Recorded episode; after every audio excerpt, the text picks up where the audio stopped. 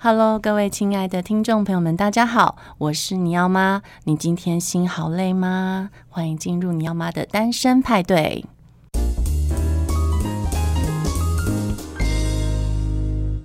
对，所以，呃，的确，粗犷主义这个定义好像有点多元，但我可以简单的稍微说明到底什么是粗犷主义。是是是，它最简单的意思就是说，它是一个没有经过太多修饰，嗯，而且是非常质朴、非常直接的建筑。嗯嗯嗯，也就是说，它混凝土就是用混凝土，它直接的呈现它的材料，就没有在外，它没有油漆，没有贴瓷砖，没有在贴什么大理石。是，那所以。为什么在战后会产生一个这样子的一个设计风潮呢？当然，第一个最主要的原因是因为当时物资缺乏，是，然后还有就是百废待举，因为就是整个战后，然后战争整个很凋零，对，嗯、被轰炸，轰炸，所以很多城市需要重建。那在那个过程当中，他们需要最快速的方式去盖。大量的人口可以住的住宅，或者是说公共的建筑，是。所以其实像我们这次展览里面就有蛮多是公共建筑或是住宅。嗯，那其实蛮有名的就是科比意的马赛公寓，嗯，它就是一个非常典型的粗犷主义的建筑的呃作品。嗯，那科比一他也很非常大的影响了全世界的建筑师，所以后来粗犷主义就变成是。呃，一个就是影响全世界，但其实粗犷主义在一开始，它其实是一个呃比较理念的想法，嗯、就是说它是为了要反对过于精致的现代主义的设计。嗯，当时的现代主义的设计，他们呃设计师就是把每一个细节都规划跟装饰的非常的优雅，非常的呃纤细。对，但是却缺乏了那种直接跟质朴。所以一开始所谓的粗犷主义，它其实是要去反对那种装饰，嗯哼，然后要提出一个就是我用的这个材料就是它这个样子，非常的直接，而且嗯质朴，没有装饰，嗯嗯，回归到材质的本质去，对对。但是后来慢慢的，当大家看到科比意的设计是这么的呃有力量，然后这么的有。有一个量感，嗯，然后就很多人模仿，所以粗犷主义到后面，它其实变成一个形式上面、风格上面的模仿，嗯，那也因为这样很快速的模仿，它遍布了全世界，所以它变成是一个全球化的一个大的影响，嗯，但是，呃，我觉得在我们策划这个展览。发现到一个非常有趣的地方，嗯、就是就算它是一个全球性的影响，嗯、可是，在每一个地区，它都发展出自己不同的果实跟花朵。嗯，比如说像台湾，嗯，因为我们的地理环境跟欧洲就是不一样，对，我们就是高湿，然后很潮，对，就是很潮湿又很高温，对，跟欧洲这种干燥的地方不一样。然后或者是说，像在呃非洲，是他们又有另外一个呃发展的方向，然后还有南美洲，嗯，对，也跟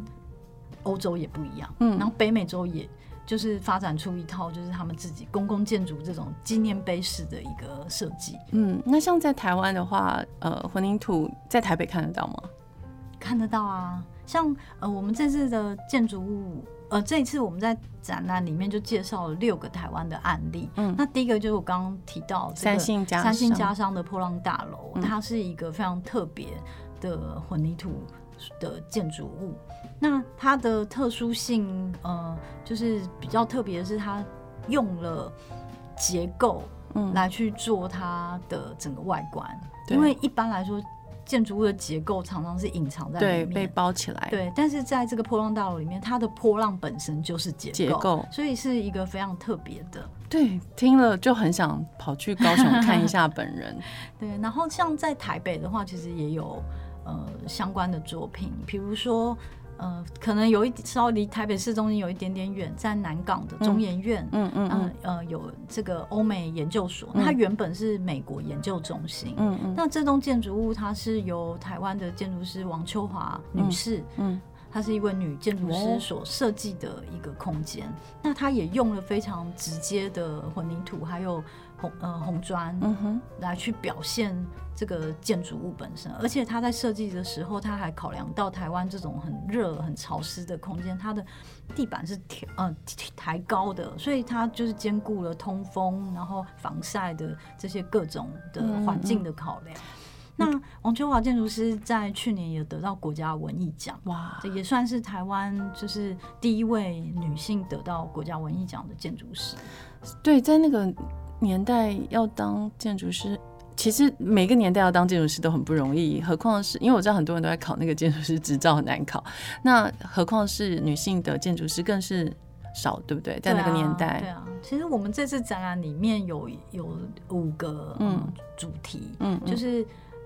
应该说，我们这次展览里面有分成十三个地区，就是全球的不同的地理区域，嗯，然后还有五个主题。嗯、那这个五个主题里面，其中就有一个是女性建筑师，嗯，因为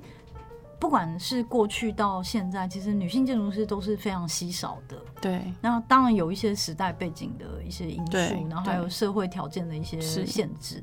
那在这么稀少的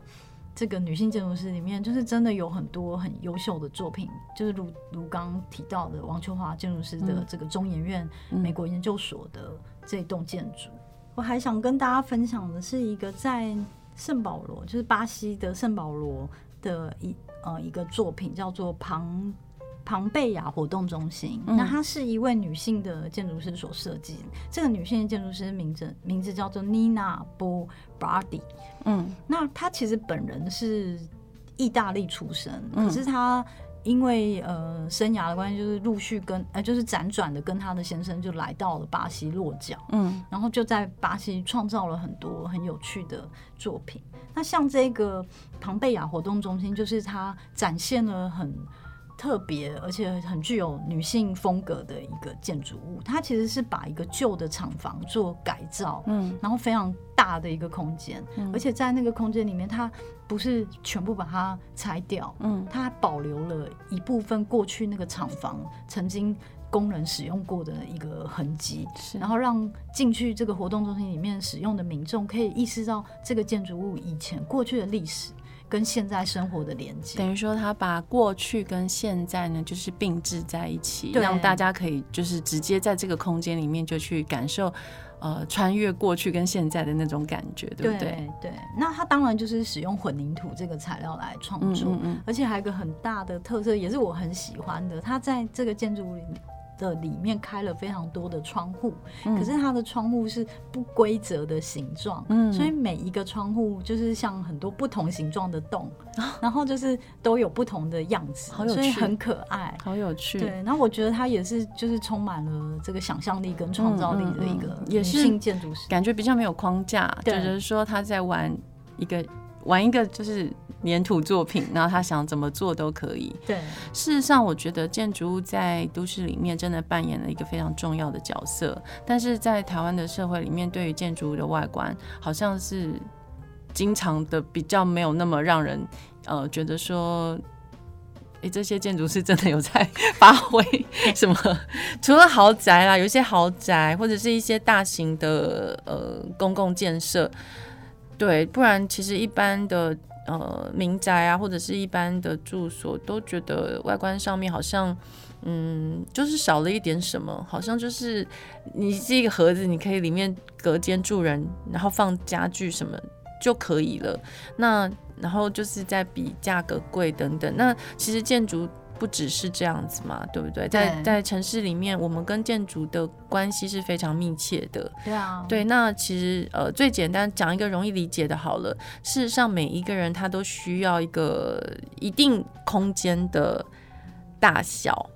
比如说，在一个呃住家里面，好了，我我自己认为一个人感到舒适的空间，大概至少要十平啦。所以两个人，你至少二十平。三个人要三十平，四十就以此类推。那所以其实像呃中泰美术馆他们在设计这个美术馆的时候，他们也有考量到就是人数观观展的一个舒适度。所以呃珊珊刚刚也有跟我提到说，他们其实同一个时段的一个上限观展的人次就是会控制在对一百五十人次，所以这样子也可以就是让观众都在一个舒适的位置，然后可以。真的是很仔细的去欣赏这些呃展览的内容，因为有时候像我们自己本身去看展览，常常会觉得看不到啊，然后人很多，对，都看到人头，对，就是觉得很痛苦，然后你想要拍张照都没有办法，因为前面都是人，然后大家都会呃，而且我觉得一个观展的教育在台湾也没有真正被落实，就是说到底展览我们该怎么看？那一张一个作品我们。要怎么样观赏的停留时间不会影响到接下来想要观赏的人？那你跟呃展品的距离，对，因为我觉得很多人他们很想参加呃看展览这这类型的活动嘛，可是其实我自己去看展的时候常常很痛苦，因为前面有的人他会盘踞在那个展品前非常的久。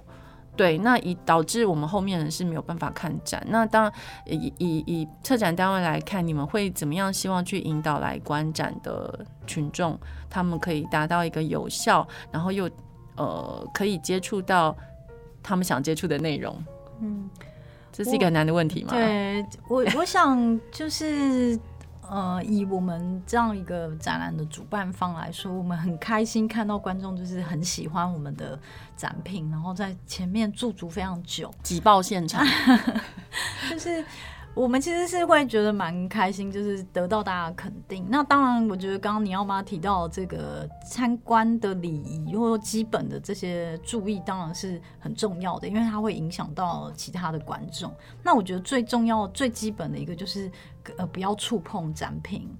嗯，对，这个我想应该是最基本的，嗯，就是因为如果你碰了它，可能就造成它的损坏，那后面的观众就看不到了，所以我想这个是最基本。那再来就是说，嗯、呃，有些人可能会因为太太专注那个细节，或想要更了解，所以他可能会在前面停留比较久的时间。那我觉得比较好的方式，也许是可能，如果当然旁边没有人，当然就是可以很自由尽情的看。那如果说旁边真的还有其他观众，是不是说可以先，嗯、呃，等一下，也许等一下再回来看，也许这也是一个方式。嗯嗯嗯、因为我想台湾是一个嗯、呃、成熟的社会，那我觉得观众现在也都能够尊彼此尊重。那我觉得让这个呃观展的环境是舒服的，我想也是大家比较乐见的，因为我想大家应该也不想要在展品前面挤来挤去，然后推来推去，那这样看一个展览就失去了它的意义。嗯嗯嗯。那像我想再提另外，因为尼奥玛的族群大多还是呃亲子的嗯、呃、家长居多，那像。粗犷主义这样子的展览，如果说我们想要带孩子一起去看的话，呃，会比较建议，呃，是大一点的小孩吗？因为，哎、这次展览的内容的确难度稍微比较高，所以我们如果说，呃，要让小朋友能够比较理解的话，当然蛮建议是可能高中以上的，呃，这个亲子来参观是。是可能比较推荐，那当然我们也不会说呃拒绝更年轻的小朋友来，对，就是其实是很欢迎大家就是来参观。那只是说我们这次有非常非常多的模型，嗯，然后而且就是我们没有加设太多的这个护栏，对，因为希望让观众可以比较亲近的看这些模型，所以嗯、呃，就是。在亲子的观众上面，可能也要请各位爸爸妈妈多帮忙，呃，注意小朋友不要去摸这些模型。嗯嗯嗯，好，所以今天其实非常荣幸邀请到中泰美术馆的总监珊珊。那大家其实可以呃上网搜寻一下粗犷主义建筑建筑展。嗯、那在这个展期是多久？我们从七月四号就已经开始，然后一直到十一月一号。嗯，其实是呃有跨到这个暑假的期间了，嗯、所以家长们都呃很欢迎带小朋友们去看一看。嗯、那呃不只是北美馆，也不只是当代艺术馆，其实呃中泰美术馆的地点也很好呃，所以如果说你们呃坐捷运啊，然后开车的都可以很方便的到达。那也可以让孩子们去看看不同类型的所谓呃展览是什么，不是只有平面的画作。作或者是一些雕塑，那才叫艺术品。嗯、其实，在我们的生活当中呢，随处可见的建筑物，它也可以是很重要，让孩子很直接的去观察、欣赏，然后思考，带来很多生活上反思的一种呃艺术的作品哦。那里面有掺杂非常多人文的精神在里面，因为都是人在使用嘛。嗯，对，所以我觉得呃去观察建筑是非常好玩的一件事情。那我觉得珊珊也厉害，你要不要简单讲一下？因为珊珊跟以前她是呃念这个美术系，嗯，那她现在等于是双栖啦，就是 双栖美术跟建筑。那大家可能呃我们没有在圈子里面的人可能会觉得这是一个。很相近的类型，反正都是一些艺术家在那边搞。但事实上，其实隔行如隔山，其实也是很不容易，对不对？当你从呃美术的领域跨跨入到建筑的领域，呃，其中你是经历了一些怎么样的选择跟磨练？对，的确，这个真的是隔行如隔山啊。尤其是我在三十岁以前，我从来几乎没有去认真。考考虑过后，也没有认真去思考过所谓的建筑，因为我的世界里面就是只有艺术。对，然后我认识的朋友也就就只有艺术圈的人的朋友，他完全不知道建筑师。所以其实当我进到中泰基金会之后，开始接触这些所谓城市研究或是建筑设计等等这些相关领域的时候，我觉得好像让我嗯。呃进到一个新的境界，就是打开了我的视野，然后让我接触到很多我所不了解的东西。嗯、而且我意识到一件事情，就是嗯、呃，这个学习是永无止境的。对，因为呃，我不是讲建筑的学习，我讲的是城市的探索跟学习。嗯嗯嗯、因为我们就生活在城市里面，对。然后它的各种样貌，比如说台北跟巴黎或纽约，就是长得不一样。可是城市每个城市都有它自己的故事。所以当时对我来说，进到建筑领域就是好像进到一个可以永永无止境学习的一个地方，我觉得还蛮开心的，打开了我的视野。对，那一开始我就是对建筑就是非常的不了解。我想各位听众应该都知道，呃，一零一的建筑师设计建筑师是谁吧？就是李祖元大师，对，是一个非常。有名知名的建筑师，建筑就算您不是学建筑，也听过，对，也知道这位建筑师的名字，对。但是呢，就是很惭愧的，在我三十岁的那那一年，我进到中泰基金会，但是我不知道李卓元，我觉得真的很对啊，很失敬，然后也很抱歉。那当时因为你没有在逛豪宅，所以你不知道啊。对。就是真的就是一个艺术的宅女，就是只知道艺术的事情。当时的我，那因为我当时在基金会的工作，就是有负责一些推广啊，或者是说有一些要嗯办一些活动的时候，我会担任司仪，然后主持。所以有我们有当时有办了一场讲座，就是邀请到这个建筑师们来，然后都是一些很有名的建筑师。然后当时呢，我就是一个非常就是非常失敬的一个状况，就是我就说，让我们邀请王祖源建筑师。Oh my god，王祖源，好想死哦！对，而且我讲完，我没有意识到我讲错。嗯嗯，就因为我对于这些建筑师的名字，我是非常非常不熟悉的，然后也很陌生。还好，当时在现场有一位就是老师，就赶快来救我。他就说：“嗯，那我们欢迎 李那个李主任建筑师上台，就是啊，更正了我的错误。哦”所以从这个很小的故事可以了解到，我当时是对这个领域多么多么的不了解。但是因为有了这个这么糗的经验之后，我就开始比较认真的去。呃，每一个讲者的名字都念十遍，然后还有就是去了解说他们的一些建筑设计的特色背景，然后也借由这样的一个过程，我就开始理解到建筑的有趣的地方，嗯，然后也认识了蛮多建筑师的好朋友们。对，其实我真的很喜欢珊珊。珊珊跟我是高中的同班同学，然后，然后她其实就是，如果你们看到她本人的话，她就是一个非常娇小、很小一只，然后长得非常梦幻的一个双鱼座的女生的样子。然后，可是他呢，就是拥有这个无比的毅力跟意志力，就是看他那么小一个，可是他就可以就是好像破关这样子，一直破，一直破，一直破，一直破，然后把每一关都这样击倒，然后就 是真的真的觉得很厉害，就是他好像呃，就是你你会发现说他在这个他用他非常女性特质的呃这个部分。然后去经营了他自己非常精彩的人生跟他的职涯，那那是我一直都非常喜欢珊珊的原因，因为你总可以看到他在各个领域发光发亮。那他本身是非常有才华，就是不只是文笔很好。那你你们刚刚也听到他是读艺术，所以他其实呃画画也画得很好。那我认识他的时候，他还会吹长笛嘞，简直就是一个非常就是梦幻很夸张的女生。对，然后然后呃。就是学历也很好，所以我觉得，呃，大家可以在她的身上看到，就是说，不要以为我们自己是一个女性哦，然后或者是说我们背负着原生家庭什么样子的包袱，所以我们不能成就什么。那事实上呢，在珊珊身上，我们看到很多。呃，她自己突破的部分，然后一直一直往呃她自己想要更好的地方去。那我觉得这些东西也很激励我们，所以非常的觉得，如果大家想更认识呃像这样子工作上非常拼命的为自己创造一条路，嗯、然后呃在展览上面也很尽心尽力的为呃观众去策划出很不一样的展览。大家真的可以去看一下中泰美术馆，因为呃珊珊是从零开始去做这个美术馆，所以大家可以去看到，就是说呃一个女性的 leader，她在建构这样子一个场域，以及呃经营这样子一个呃职业生涯里面，她到底是一个什么样的样貌？那可能你们也真正的要走到这个建筑物里面呢，更能去体会说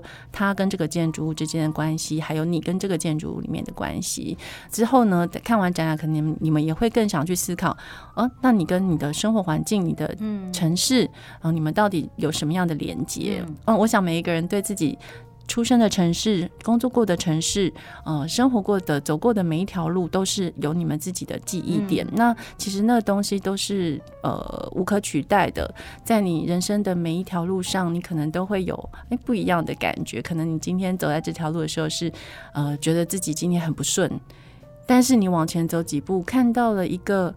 面包店哦，那是我们呃很熟悉的东西。你闻到的那个香味，那些东西都是我们与这个环境哦每天分分秒秒建构出来的一个呃非常独一无二的回忆。所以事实上，我觉得建筑是很重要。不过这个就像刚刚珊珊一开始提到的，在我们的教育体系里面，其实建筑的呃养成就是品味啊，以及设计啦，或是观赏啊、呃，或者是更多更多的居住空间的思考。它都会发生在呃更大的族群，但是事实上，我们是可以从很小的时候就养成，呃，跟孩子去谈一谈周边的环境啦，嗯、然后一些设施啦，呃，无论是好坏，我们都可以去思考检讨。我觉得那都是很好的。所以呃，像现在他讲这次粗犷主义虽然是一个比较大、比较困难的议题。但事实上，大家不用抱着说我们必须去那边学到什么东西的这样的心情去看展览。也许你就是接触一下哦，然后我们可以去了解一点点，说，诶，什么叫做粗犷主义的建筑物？那之后你们在路上或是各个城市里面看到的时候，你们就可以产生一个连接，说，哦，我们之前其实看过所谓粗犷主义的作品，就是长这样。当他们真实的展现在你眼前的时候，可能，诶，你会有不同的冲击。对，因为你了解这个建筑更多的背后的故事，或是建筑师的时候，你在看待这些建筑的时候，就会有不一样的观感。所以我，我我自己是觉得蛮有意义的。那我也很喜欢这种很粗犷、很很 rough 的东西。我认为，就是说，在台湾的这个建筑师的体制里面，他们似乎还是比较呃导向是在各种法规，嗯，或技术上面，对对对的证照。那在一个呃，表现的形式上面，或者是说与人相关的一个、嗯、人文的思考，对，好像是很缺乏。嗯、我觉得这个是我比较感到遗憾的，因为我们台湾的人非常会考证照。你说真的是要叫他们考试考上建筑师不是很难，但是怎么样去把这个时代的精神呢体现在这个建筑物里面，然后让我们可以在呃几百年后回来看到这个建筑物的时候，我们还会感觉到，就是说，哦，我们看到的是一个时代的留下的一个。以及精华，对一个精华，然后它是一个故事，嗯、而不是只是一个躯壳。对对对，然后就觉得嗯，损坏也没有关系，炸毁也没有关系，它没有任何的价值。但事实上不是这样的，所以呃，非常鼓励大家可以去看看这次非常特别的呃，就是中泰美术馆跟德国的建筑博物馆一起筹办的。粗犷主义建筑展，谢谢。那我们今天非常谢谢珊珊来到节目中，谢谢各位，谢谢你奥妈，拜拜，拜拜。